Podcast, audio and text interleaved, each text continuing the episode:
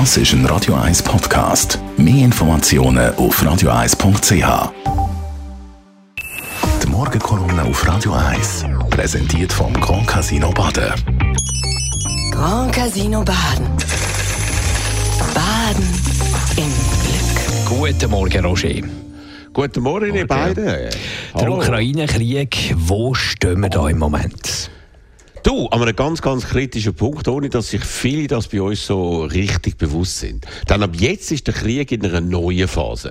Mit diesen Fake-Referenden, die wie zu erwarten überall mehr als 90 Prozent Zustimmung für den Putin gebracht haben, finden Kämpfe aus Sicht der Russen nicht mehr im Süden und Osten der Ukraine statt, sondern auf ihrem Territorium, wo sie jetzt mit allen Mitteln verteidigen wollen. Das ist natürlich eine völlig irre Konstruktion, die international von niemandem akzeptiert wird. Aber der Putin, der handelt jetzt danach. Das ist so, wie wenn eine Gruppe von Gangstern mit brutalsten Mitteln ein Haus überfällt.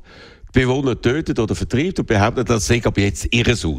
Und wenn dann Behörden den rechtlich klaren Zustand wiederherstellen wollen, wehren sich die Gangster mit Gewalt und drohen, wenn man sie angreift, würden sie gerade das ganze Quartier in Schutt und Asche legen. Genau das ist die Diktion von Wladimir Putin, der erklärt, dass man mit einem Angriff aufs russische Staatsgebiet mit allen Mitteln zurückschlagen würde. Und es ist klar, dass er als Herrscher über das grösste Atomwaffenarsenal der Welt damit den Einsatz von Atombomben meint.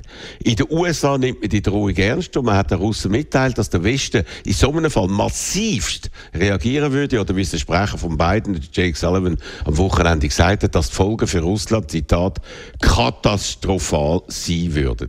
Dass das keine leere Drohungen sind, hat der Putin in den letzten Monaten ja bereits erfahren müssen. Nachdem der Westen der Putin bei seinen vielen Kriegen gegen Ukraine, gegen Georgien, Moldawien, Aserbaidschan und in Syrien während Jahren immer wieder gewähren lassen hat, ist die Reaktion auf den Überfall auf die Ukraine am 24. Februar von dem Jahr ganz eine andere gewesen und ist es weiterhin. Das hat der russische Armee eine brutale Niederlage nach der anderen eingetragen. Der Putin hat seine Drohung ja noch mit dem ominösen Satz unterstrichen, ich blöffe nicht. Das heißt, wenn ich drohe, meine ich das ernst. Was aber soll man davon halten, wenn ein pathologischer Lügner uns wieder einmal will glauben lässt, er lüge nicht? Naheliegend ist doch, dass er auch das mal lügt und uns nur wieder einschüchtern will. Aber sicher ist da niemand. Und vielleicht weiß das auch der Wladimir Wladimirovich Putin selber nicht, was er machen soll, um sich aus seiner verheerenden Situation noch irgendwie zu retten. Wie soll sich denn der Westen jetzt auf die neue Situation einstellen? Wie soll man da reagieren?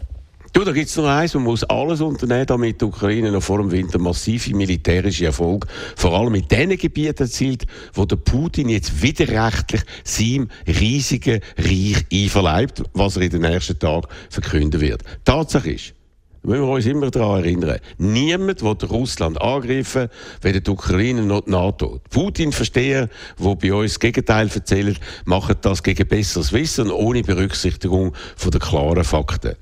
Der Anthony Blinken, amerikanischer Außenminister, hat von der UNO letzte Woche einen interessanten Satz gesagt. Er hat gesagt, wenn der Putin aufhört zu kämpfen, ist der Krieg vorbei. Und wenn die Ukraine aufhört zu kämpfen, gibt es das Land nicht mehr. So einfach ist das, so klar und deutlich. Und darum gibt es nur eine Lösung. Russland muss nicht besiegt werden, sie müssen einfach das geraubte Land zurückgeben. Dann wird niemand das Land angreifen oder gar zerstören.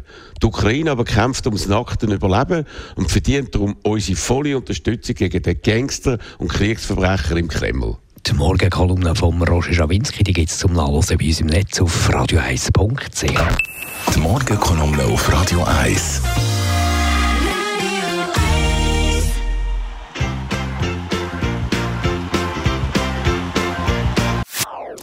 Das ist ein Radio 1 Podcast. Mehr Informationen auf radio1.ch.